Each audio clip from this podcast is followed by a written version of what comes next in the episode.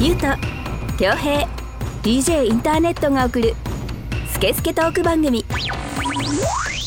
水曜のラジオ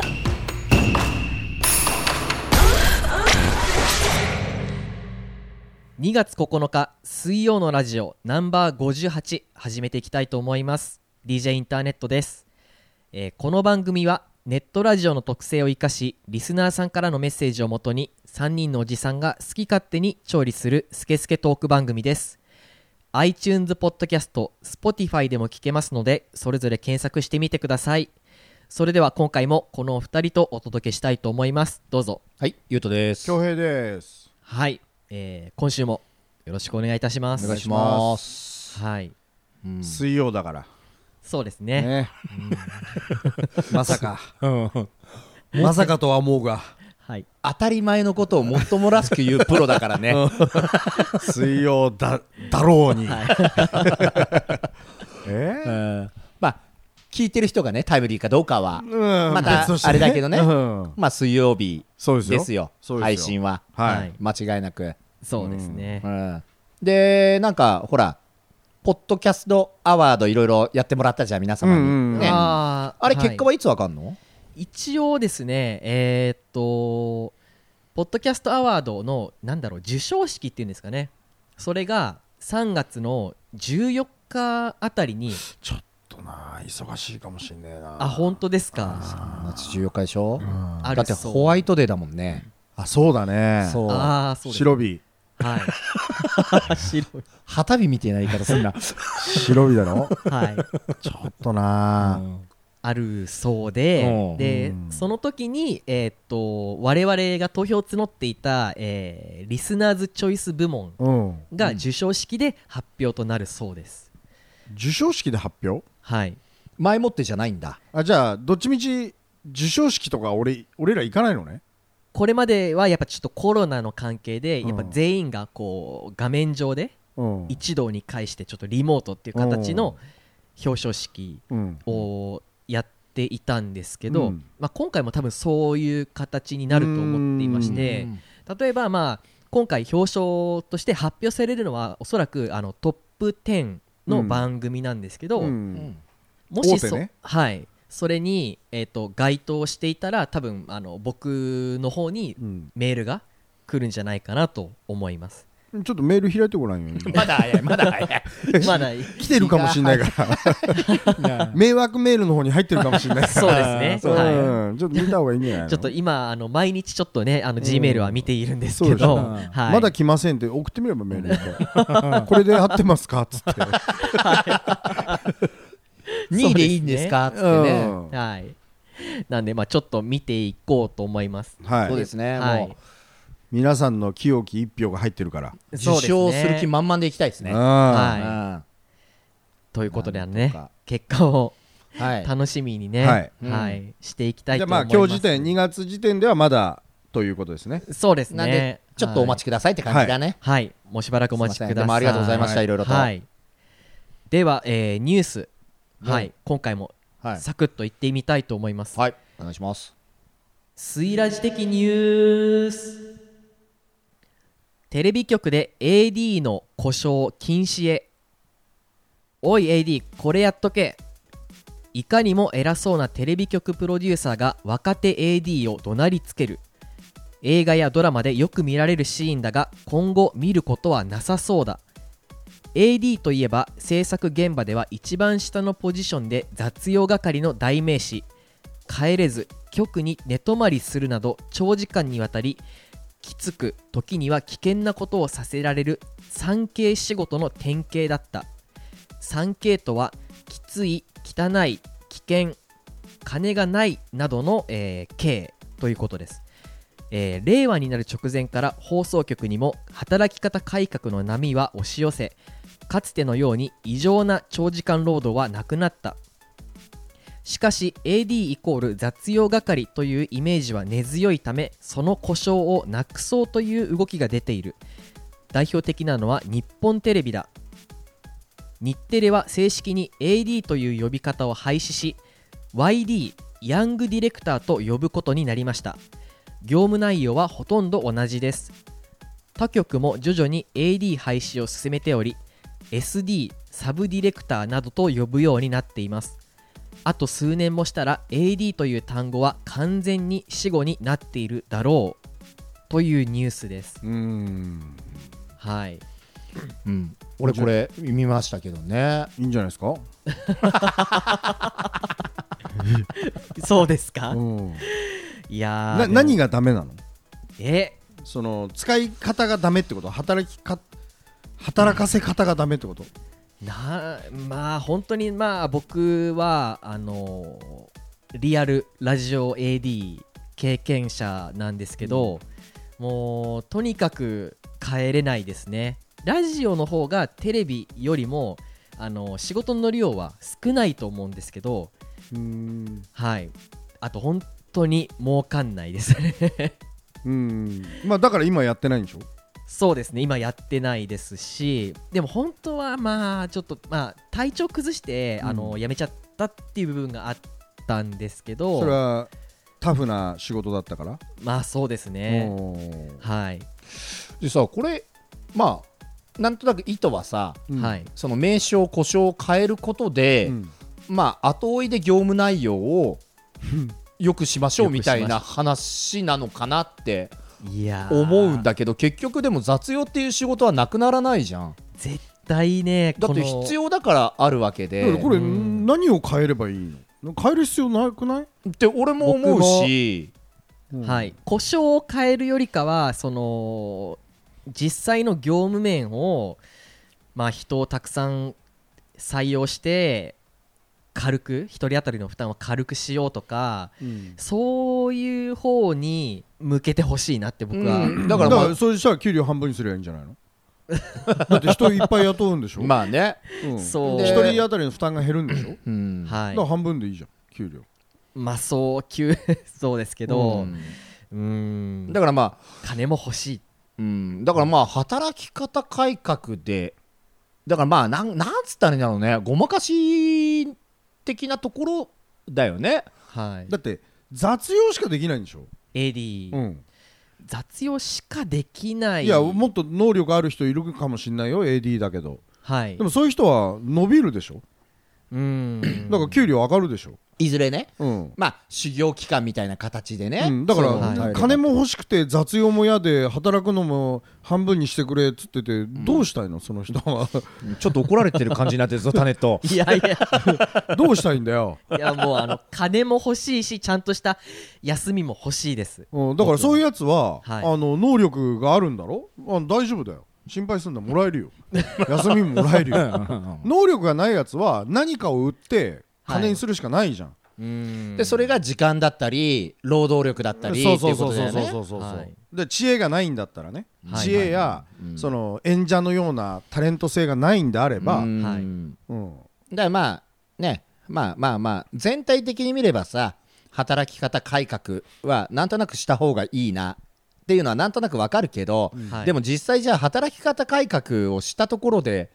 全部がうまくいくっていう話でもなくてさ、うーんでささっき言ったさ歪みがどうやったって出るわけじゃん、うんはい人を雇えば人件費がかさんで、うんうん、ね、給料が欲しければ、だから消費税20%とかにすりゃいいんだよそうそうなるわけじゃん、うんはいねうんっていうとこだよね。ななんわかんないあのこんな話じゃないと思うんだけどうんちょっと偏った考えの僕からするとねはいはい、考えの偏った僕からすると、あの一番端っこにいますけどね考え方としてうはんいやわかんないよわかんないけど、あの生きてても死んでても意味のない無能なやつが、ん金くれ休み休みくれって言ってて村人その1が、うん何をほざいてんだよっていうまあね風に思っちゃうんですうよ、んはいうんうんでそれはあんたばっかりあのできる人はいないよって言うけど、いやいや大丈夫俺も村人その1だから思いっきりうんあの大きい世界で見ればね大きい世界で見なくてもっすよ、うんもうこの小規模で見たって村人その1ですよ、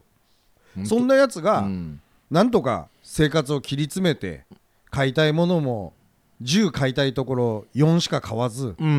ん身の丈に合った生き方をしてるわけじゃないですか、うんうんいやいやそんなことないじゃないですかと思ったとしても、うんいやそれは君がそう思うってことはじゃあ君より僕の方ができることが多いんじゃないですかうんうんっていうことじゃないですかう、んまあねうん、ななんでそんな自分の能力棚に上げてじゃあやってごらんよあのプロデューサーみたいなことっていう、ううんうんん まあそうだねだからまあでも業界としてはもうそれがありきで回ってきた業界だからさはい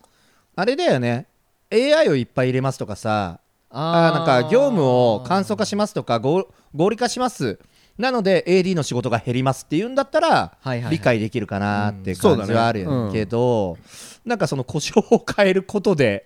なんかででそれはさ、うん嘘つこうとしてるわけじゃんそうそうそうそう AD っていうと人が集まんないから、うんあの呼び方変えてそうそうだね人集めようとして、うう嘘でしょ要はやってることは AD そうでそもうですそうです世の中結構そういうのって結構多いんじゃねえかな、うん探してみたらその言い方変えるだけでこう聞こえるよねみたいなさそうそうなんか金も欲しいだったら生活保護でいいじゃんと思うんですよね、うんうんうん働く時間超あるし、うんえ真面目に、はいはい、うん時まあ間めっちゃある、し、なんか生活保護でよくないと思うんだうんうよ、ん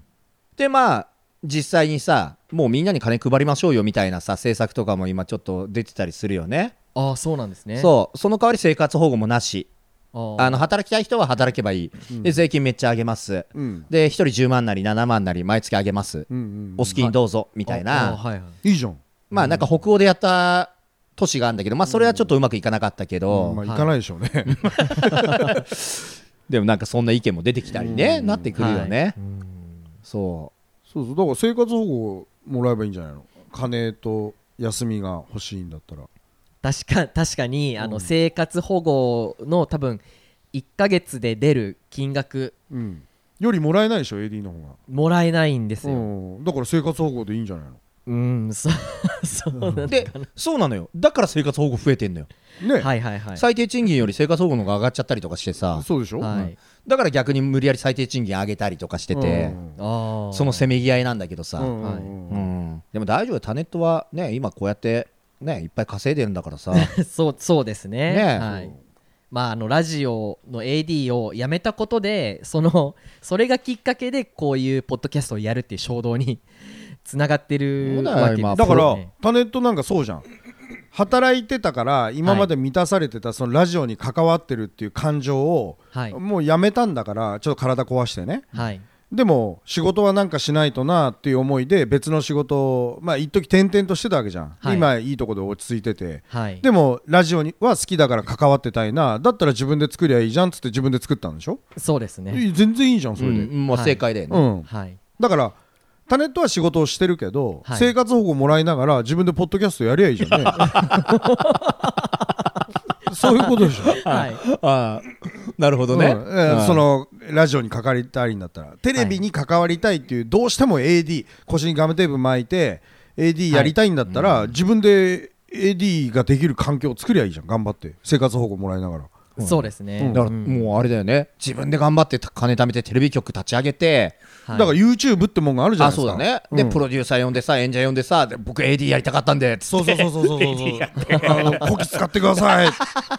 おあの AD 時代より僕金持ってるんで時間もあるんでこき使ってくださいもっとなぶってくださいみそうたいそうなねそうそうそうそうそうそれでいいと思うよ、うんいいね YouTube があんだからいいねうんで本当にもう業界で気難しいっていう人ばっかり呼んでねそうそうそうそうそうそうそうそれでいいじゃないですか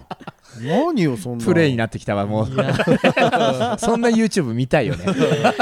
やーじゃあ今日お疲れですいや帰りませんまだとか 言って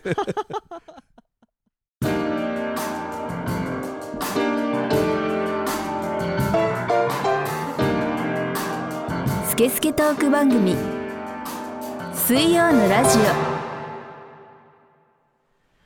オ私は DJ ジン全国を飛び回るキングオブステージの DJ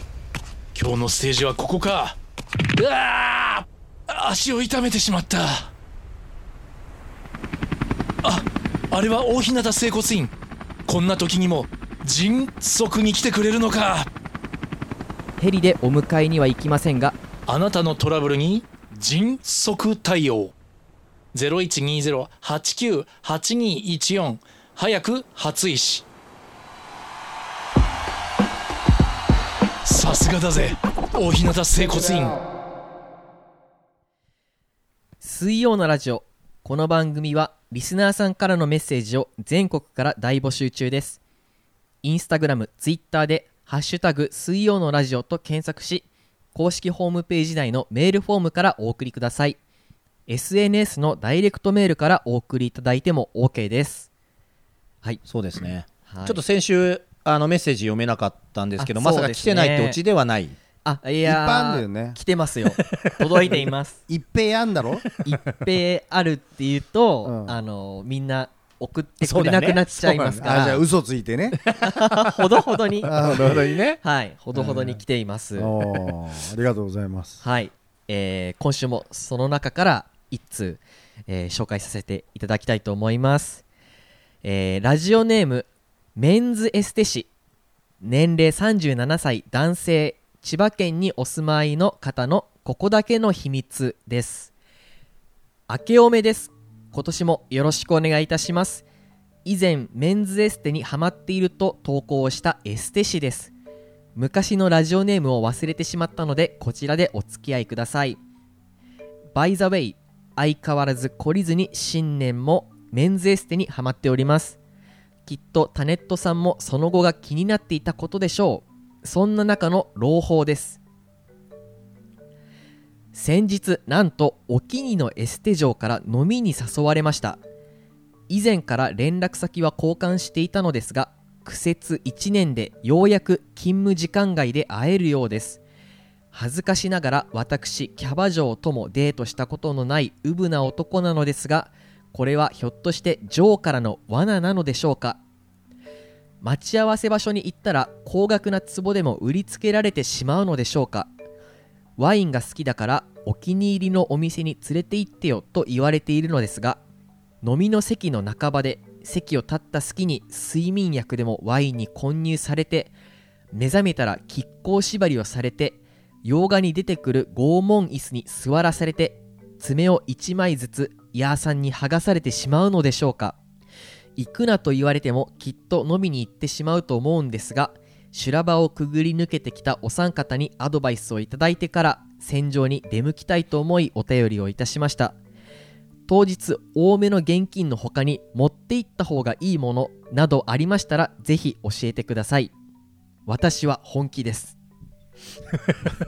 食らう気満々じゃねえか よ多めの現金と何を持ってったらいいですか食いいねらう気満々じゃねえかうんよあのスイラジっぽいいいねメッセージをあのいいメねメンズエステエステ師ということですがあれこあったよねこれ昔前そうですそうですあれでしょ名前忘れちゃったとか言って言ってるけ ど、あのー調べたんですよ、うんえっ、とトッティトッティだろこれ、はいトッティだよねトッティですはいああトッティって何かの略だったんだっけなんかトラヌッティンコのあーそうだ川沿いをそうだっていううるやせえよかましいやつだねトッティでそんだけやっといて忘れてんじゃねえよっていうさメール見直せよそうト いいッねティねうん思い出したかうな、んう んはいでとってあれからずっとメンズエステまあこう俗に言うグレーな風俗そう行だねはいきまくって、うん結構前だったよねうんもうで大きにの嬢もいてうん、はいで1年ぐらい通ってうんやっとお店の外で会いましょううん天外デートと、が、うん、で行ったら行ったでうん壺化されたりとか亀甲縛りになってでなんだったら亀甲縛ってくださいみたいになってるわけじゃん、でしうん縛られたーいってなってるわけじゃんそうです ねやさに爪剥がされたーいってなってるわけじゃんでしょ 何かいいアドバイスありませんでしょうか って何を言ってやったらいいんだよかける言葉がねえってこのこと だよ遊んでこいよ普通にでもワインは危険だね ワインはねうん例えばさほら、はいまあなんか修羅場をくぐり抜けたと言ってくれたりしてるけど、うん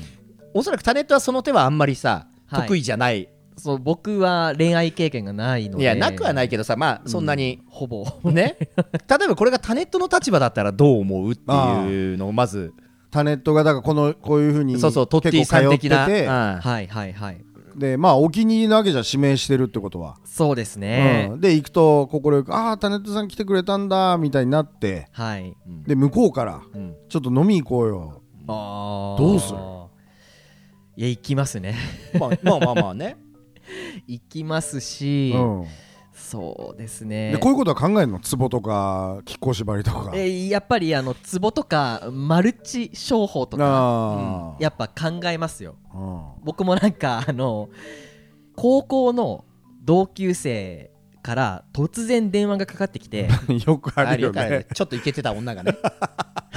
うんまあまあ、ベタな、あね。の男の友達なんですけど、うんあのイベントのオーガナイズを、えーっとやることになったから、うんお前を出演者として DJ として呼びたいという、嬉しいオファーですよ。はい、うんそういうのがあってで打ち合わせに行こうって言って、信用して行ったらあの、ネズミ講のあの、うん何人かに囲まれてね。パンフ渡されたりとか、うんそういうのもやっぱ経験はありますね。うんだからまあ、カングルはカングルってことだ。勘ぐりますねなんでぼやっぱちょっとお僕はこの最初の1回目のデーデートっていうんですかねうんデートはまだ信頼はしてはいけないかなと思っていて、うんなるべく必要最低限のお金でご飯食べて帰るだけにした方がいいような気がしますなんでだよ。そ のあのもうちなんょでっだよとそのお前失礼だろ 自分が気に入って、まあ、容姿とサービスと、はいそういうのを気に入って1年ぐらい通い詰めて、はい毎回指名して、ん店舗という、まあ、店舗というかその会社にね属してる嬢なわけでしょはいだからまあそういう後ろ盾がある安心感もあるけどもはいはい、はい、とはいえ会う時は2人っきりなわけじゃないですか、そうですね、うんで1年も通ってんだよで向こうがデートに誘ってきたらはい急に警戒しだすってお前やとんでもない話だぞ、まあ、まあ、そのななんて言うんですかねそのまあね、あの、チンコ付近もずっともみもみされてるわけじゃん。そそのうだよメンズエステっていうことはさ、そうあの、そういううん性的なとこはさ、そうよないにしてもギリギリのさ、もっていうことでしう、ょ、うんはいあのオンっていうところまあうのん接客業の部分と、えー今回から経験する、えーオフの部分、うんそういうオンとオフの部分でちゃんとこうまずオフの経験をたくさん積んでちょっと人間性というかそういう部人となりというかおいそれ見た方がいいと思うあれと一緒かじゃはいあ例えるならばはいあの仕事帰り疲れた体で、はいい、つも入るあのすき家の牛丼屋さん、うんすき家に行って、いはいつも大体その時間にいるパートのおばちゃんがはいある日話しかけてきましたとはい私家でもこれ作れるようになったから今度作って持ってきてあげるわって言われたのにおののいてるのと同じ状況が例えるならば同じなのかなあの、まあまあの角度からの例えだった ね。まさかのね。それとパートのおばちゃんが家でもあの家庭にある調味料で同じ味出せるようになった からまあまあ嬉しいけど、そうそう今度は怖いけどね、 ちょっと怖い 今度はあのお弁当を作ってあげるから縮めてくるな距 離。そうそうそうそう例えるならそれと同じ状況かうんちょっと同じにまあ近いと思いますなんよで失礼だろそれパートのおばちゃんにパートのおばちゃん にあの子疲れた顔していつもあのんね安いとはいえさ、ま、ほぼ毎晩500円ぐらい払ってくれてるから、はい私もちょっと家でできたらなと思って、はいお店の味を再現してみそたうところ、本来ね、そういうことはやっちゃいけないのは重々承知だけども。承知だけどもうんはいうん、なんかじあの自分の息子とちょっと照らし合わせてみたら、ね、うん、なんかよくよく考えたら、ちょっと初恋の人にも面影があるし。あるし、うん、こんなおばちゃんだけどっ何のストーリーでていう例えるなら ばそれと一緒、それは。うんちょっとあの警戒した方がまあ何回かデートした方してからん決めた方がいいと思います、 俺は、うんはい、あの、さっきタネットがオンの時とオフの時があるって言ってるけど、それはジョーがジョーがね、うんジョーがオンで、オフのジョーを見たいってなるけど、うんジョーなんてオンとオンですよ。基本的にはね。ですよねそうですよねずっとオンなんですよ。うんで、多分そのトッティ的には、はい、うわー、俺にオフを見せてくれてるっていう嬉しさで行くけど、うんジョーからしたら絶対に、ね、オンタイムで来るわけで、うん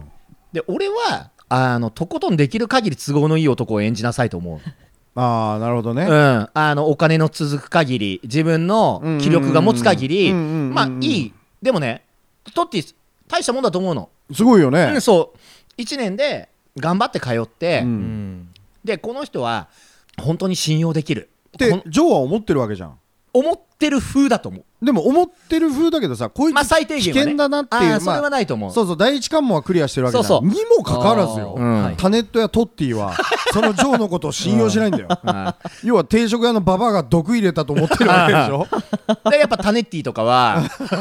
もうねタネッティとかはうんその辺のね経験値のなさというかそうかでお俺らも経験値があるわけじゃないけどその手に関してあーでもはいただ想像はつくよね想像はつくうんうんからでまあまあほら最終的にはさことに及びたいわけじゃまあそうでしょ、んでジョーもそのことはバカじゃないから分かってるう、ん、でその代わり便宜図ってよっていう話なのようん、だかおらそそらくのワインの好きなお店だったりとかだったりとか、うんあとは、また来てよとかかもう変な話もうププラライイベーベートでトねでちょっとお金くださいよ、うんうんうんうんうんパパにまあパパまではいかないにしても、はいうんまあちょっとね、うんっていうところぐらいが落としどころなんじゃないかなって、うんうんうんうんうんまあもしくは相手も人間だから、うんあのトッティさん優しいしなんか別にデートぐらいいいかな、うん周りの子と話しても何人かそういう人いるみたいだし、うんはい私もトッティさんだったらいいかなって素直に思ってるかもしれない5%ぐららいはあると思だよねゼロじゃないじゃんうゼロではないねうんただその5%でとどめとけられるかどうかまあそんぐらいとどめといてよトッティそう でトッティはさもうさ本当はさ50%ぐらい自分の中で来てるわけよ、うん俺特別うはうはでもちょっと怖いうわーみたいなさはいはいはいでもトッティうっすら分かってるよあの分かってた大量の現金持ってってって言ってんだから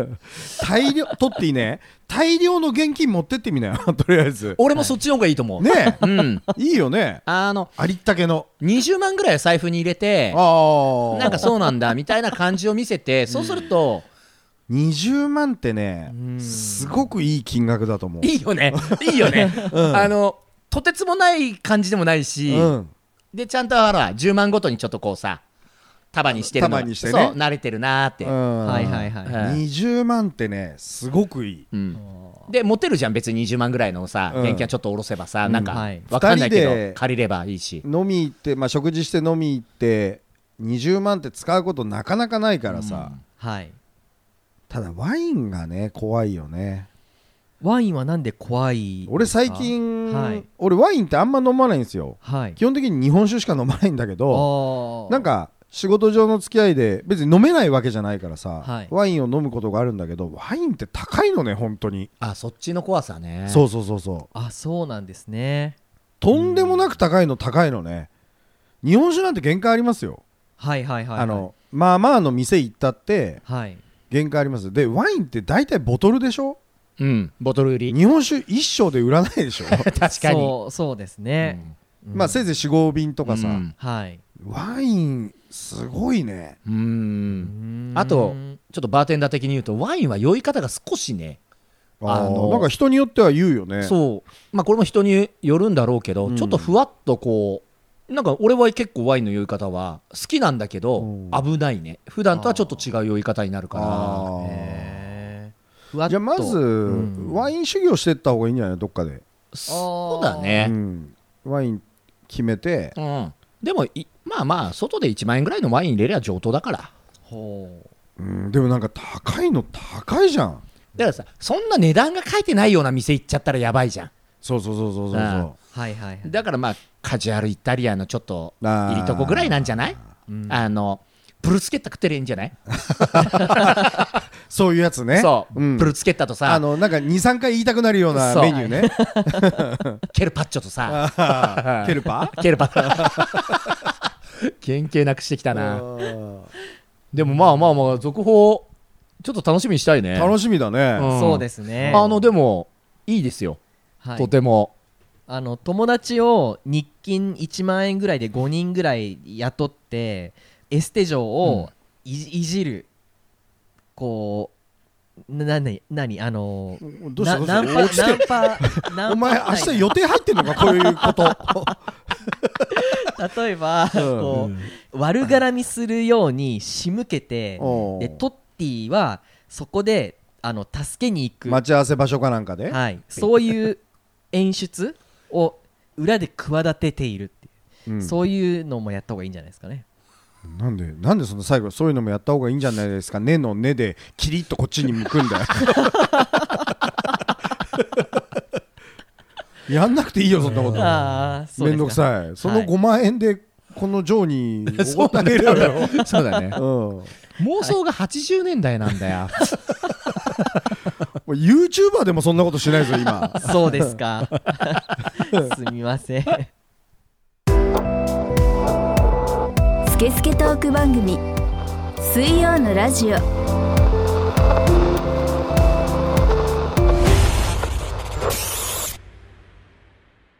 「DJ インターネットは日々ラジオを作っている」その代償として体は悲鳴を上げていたタイピングのしすぎで指が痛いでも手を止めるとラジオは更新できないし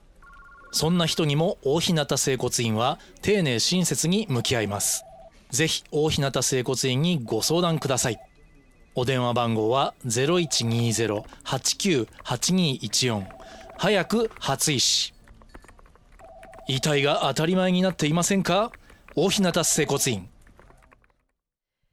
水曜のラジオの前番組「裏カフェオレディオ」は公式ホームページから全話視聴可能です Google や InstagramTwitter のハッシュタグで「水曜のラジオ」と検索しホームページを探してみてください本編を聞いた感想もお待ちしておりますトッティどうなんでしょう ねねあのとにかく続報はくださいよそうだねそうそうですねぜひぜひもう行っちゃったかもしれないですね我々のあそうねアドバイスを聞く前にそう ね先走ってね そうだねだってそうだうねんちょっと時差あったからね明けましておめでとうございますだったからちょっとね、うんそうだからなんだ行っちゃったら行っちゃったで、うんまあまあそれもね、うん含めねどう行っちゃったのかっていうのを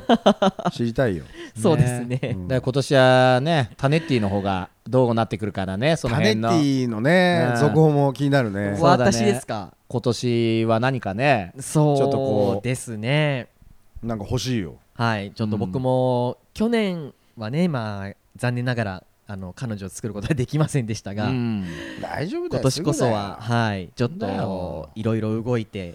いきたいと思います 敏腕プロデューサーですからぐだよ。そうそうそうなんかさは、はいこれ聞いてる人もなんか6人から15人になったって言うじゃん。はい そういう人に向けゆてっくりださ、なはい自分のこのなんつうのセールスポイント的なのを言っといたら。だからまあとりあえずタネットは彼女が欲しいと。はい2022年ははいね。そうですね僕と付き合うとこういういいことがあるよとかさ。うわーそうですねまあ丁寧な生活を心がけあそれはあてるいる 丁寧、ので 丁寧だよ、うんなんかあのに中国の卓球選手だけどね丁寧さんはと突然こう手料理を出されたりとかあのそういうほっこりするエピソードはあるかもしれないですあタネットの手料理はいいいじゃないそうです味噌味噌はもう全部使い切っちゃったん でないです味けど噌玉 味噌玉とか揚げ味噌玉 とか味噌玉の刺身とかまあそのなんだろう基本的に料理ができない人とか、うん片付けられない人とかはやっぱ片付けてあげたいですし、ん料理とかも一緒に作ってキャッキャキャッキャねあの教えてあげたりとか、そういうこともできるかもしれないですねでもさ、はいうんあれじゃん聞いてる人だからさはいねきっとこの「スイラジオ」が好きでいてくれるからさ、うんもうそのうちあれかもよこの収録現場にタネットの彼女がちょこんといつも座ってるみたいな超うざいねマジクソうざいねそういう俺嫌いなんだよねもうそういうどこにでもついてくる女もうさ いるじゃんいるよそういうやいるよつ男の飲み会なのにっていうねそうなんかでビ別に何するわけでもなくいてさはいはいはいちょんと座ってなんだお前みたいなもう絶対やだそういう子キャバクラ行かないように見張っとこうみたいな空気出してね出してさああーいるよねそういう子だったら俺もまあういらっしゃいますねボロクソにもうケチョンケチョンにするからねそういう子ほんとどこにでもついてく子いるよねーで多分ケチョンケチョンにしたとするでしょ、うんだからスイラジリスナーだから、ケチョンケチョンにされたってなるわけよ喜ぶの 喜んじゃうわけよそうだよだからほら前回前々回前のさ、うんあのベニマドーズナさんとかもさああもうぜひ恭平さん地元をディスってくださいみたいになってるわけだから合ってんの、はいはいはいなってるわけだからさそんなできないよ俺に はできませんよ無理無理無理無理こっからの挽回いいとこだよ愛媛いやだからじゃあまあそういう生活力のあるはい男ですよと、生活力とまあ規則正しい継続力とかこうなあとあれじゃんはいクラブとかも詳しいじゃん音楽はあねーまあ音楽はすごい詳しいですねでしょそれとかもいいんじゃないなんか音楽好きなやつモテるイメージあるよあそうですか、うんあのーあれだけどタネットの DJ やっぱいいですよねえ DJ とかもすごいいいよ、ありがとうございます、うんそういうのやってんだから粛々と、うんだかはいらこのクラブはちょっとこれ系が強いからあの、音もいいしあーお酒飲みながはらいはいはいはいゆったりと音楽聴けるよみたいなさ、あのパリピばっかりのクラブじゃないよとかそういうのも知ってるわけでしょうん知ってます知ってますねはいえで結構そういうところでは顔も広かったりするわけじゃん、そうあとは逆にほらオタク系とかも強かったりするしさそうそうですねねそっちはそっちが好きな人はさ、意外と振り幅あんのよあるあるあるタレントアニメも好きだったり、うんまあ、でなんかクラブ行ってちょっと上げたいなっていう時はプッシャーとかも知ってるん でしょ幅広いなー幅広ねえいなーなんか外国人なんだかわかんないけどさねえプッシャーとかも知ってるわけでしょおそらくねねうんいいじゃん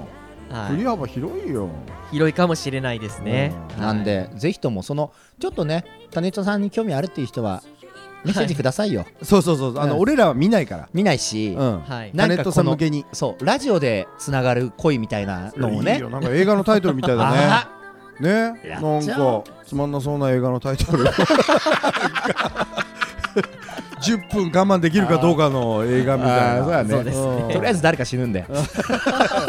これいつゾンビ出てくんだろうなみたいなっていうさはい募集してこうな今んで年は、ねはい、はい、いぜひどうぞぜひあの、うん募集してもらいますはい、はい、よろしくお願いいたしますはいはいはい、エンディングテーマはロースケイフィーチャリング清瀬シティの「ラブ・イズ・サイエンス・フィクション」でしたそれではまた来週の水曜にお会いいたしましょうお相手は DJ インターネットとゆうとと恭平でお送りしましたはいありがとうございました